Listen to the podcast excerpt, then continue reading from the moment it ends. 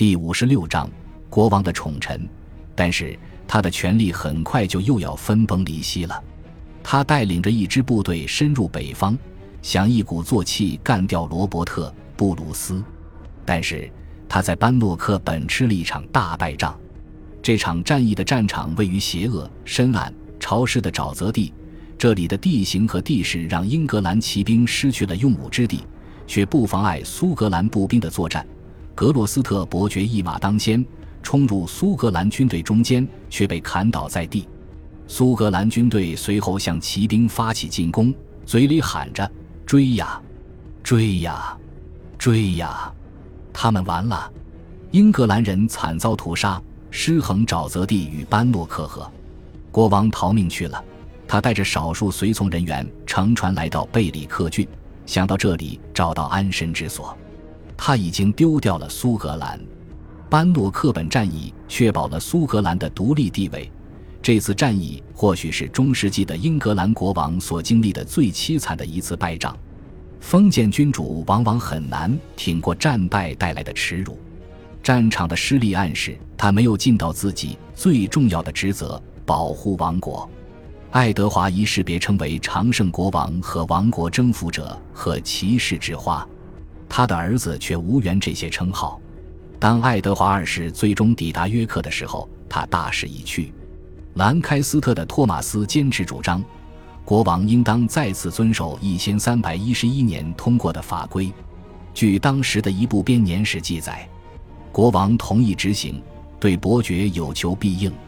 兰开斯特就在这样的局面下掌握了王国的实权，但与堂弟相比，他既不见得更得人心。也不见得更有本事，在旁人看来，他为人傲慢自大，盛气凌人。他固守在自己的封地上，既不愿意参加御前会议，也不愿意参加议会。他也听不进去别人的进言。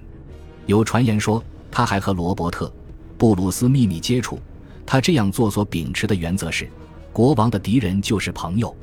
然而，爱德华国王开始振作起来，他甩掉了软弱无能的帽子。开始召集同党，这样一来，英格兰就同时出现了两个权力中心和两位君主，国王的家臣与伯爵的家臣争夺起控制权。天无二日，人无二主，成灾思言。一个软弱的国王似乎总是预示或代表着国家的软弱。在中世纪时期，国家的状态与君主的状态有着一种奇怪的连锁反应。从一三百一十四年开始，英格兰年年都是大雨滂沱，连绵不绝。结果，一连三年庄稼欠收。按照一位编年史作者的说法，出现了我们这个时代史无前例的惨状。这就是历史上著名的大饥荒。从那个时候起，在整个十四至十五世纪，英格兰的人口持续下降。在一千三百一十五年夏天。坎特伯雷大主教下令，每个教区的居民都要郑重其事地列队行进，吟唱赞美诗。牧师们要光着脚走在队伍里，钟声四起，齐声吟唱，祈求上帝的怜悯。但上帝对他们的哀求无动于衷。每夸特小麦的价格从五先令涨到了四十先令，面包经常脱销，生活必需品价格涨幅惊人，打破了历史记录。由于瘟疫的爆发，牛羊成群结队的死去，人口不仅因为饥荒而下降，还染上了各种致命的伤寒。四处都在流传着人吃人的消息，虽然这些传言言之凿凿，但可能性不大。不过，贝里克郡的英格兰守军的情况让我们看到了饥荒的严重性。由于马匹开始死亡，骑兵们煮马肉吃，然后把骨头留给步兵。由于成群结伙的苏格兰人时不时地发动突然袭击，整个英格兰北方的形势异常严峻。由于饥民和贪民都在设法活命，暴力犯罪率也节节上升。游民团伙的抢劫和袭击留下了记录。关于腐败空气以及大气发生奇怪变化的报告也经常出现。在巨大的自然灾害面前，人类一如既往的束手无策，无能为力。尸体横卧街头，按照布鲁特编年史的说法，死者那么多，死得那么快，几乎没有足够人手去掩埋。对于大多数英格兰人来说，生命是污秽不堪、朝不保夕、野蛮不化的。然而，就在这个时期，为了支付苏格兰战争的军费和王室的花销，政府有两年时间都在向人民直接征税。供养军队需要一万两千夸特的谷物和麦芽，这就进一步剥夺了人民必要的口粮。国王和贵族领主虽说自称代表王国共同体，但他们并不是特别在意英格兰人的苦难，他们只关心自己的财富和权力。布里斯托尔的市民因绝望而起义。他们占领了城堡，史料中出现了这样的一句话：“为了给国王弄到银子，我只好卖掉了种子。”到了一千三百一十八年，大饥荒最难熬的阶段终于结束了。由于庄稼丰收，饥饿的幽灵总算被赶走了，物价平稳下来，然后开始回落，但全面衰退的迹象依然明显。由于羊群普遍感染瘟疫。农业生产整体上呈萎缩状态，在接下来的一百年中，英格兰不会真正持续的恢复生机。国王总得需要强势的心腹来处理国务。他信不过兰开斯特的托马斯，因为这位堂兄是他的死敌，所以他开始信任一位新的宠臣。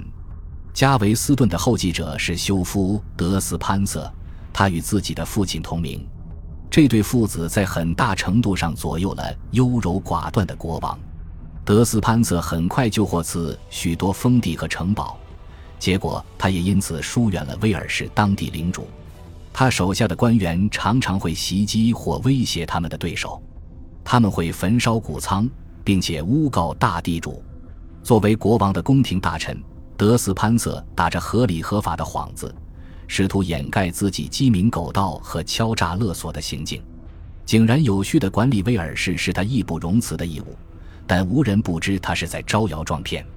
国王的新宠竟然又是一个只会损害贵族利益、骄横自大、盛气凌人的家伙。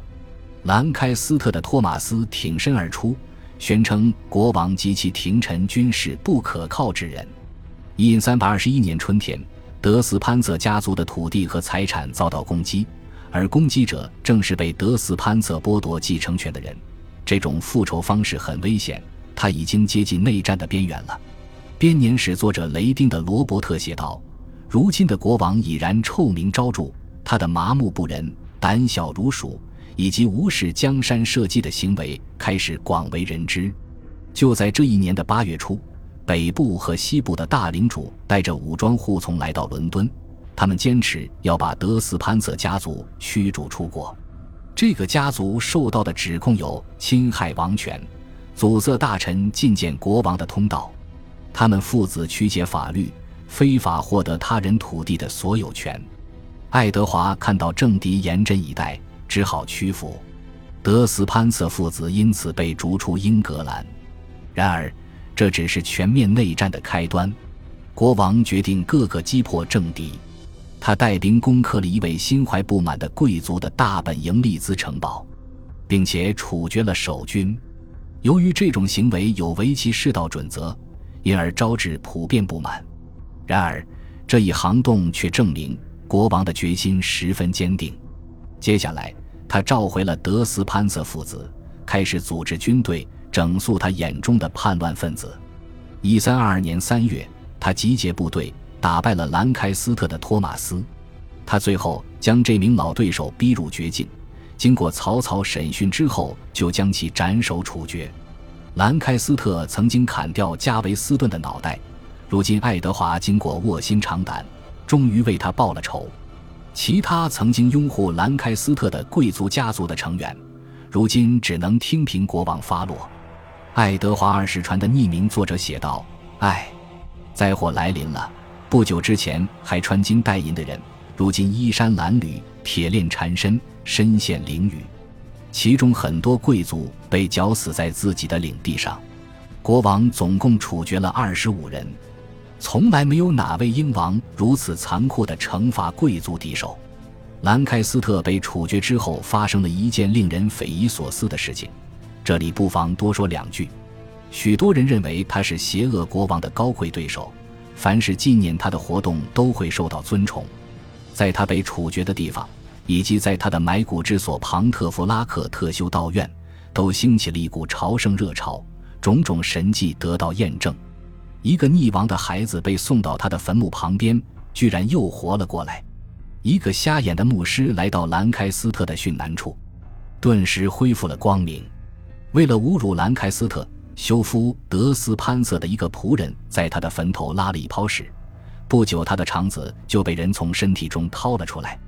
另一处朝圣中心位于伦敦的圣保罗大教堂，树立在这里的纪念兰开斯特的石碑成为显灵之所。国王颁布法令，禁止人们前往庞特夫拉科特修道院。或圣保罗大教堂朝圣，但他根本遏制不住人们的前进之心。在这个兵荒马乱的时期，全国各地不断发生各种暴力事件。因三百二十六年，财政部首席贵族罗伯特·贝勒斯在梅尔顿莫布雷遭到袭击后身亡。当地由尤斯塔斯·德·福尔维尔领导的团伙素有恶名。庄园主约翰·德·福尔维尔的五个儿子结成犯罪团伙。他们制造了许多起谋杀和抢劫案件，在他们的家乡莱斯特郡闹得人心惶惶。他们充当雇佣军，绑架当地名流，勒索巨额赎金。他们甚至受雇于贵族，充当护从，参加对外战争。感谢您的收听，喜欢别忘了订阅加关注，主页有更多精彩内容。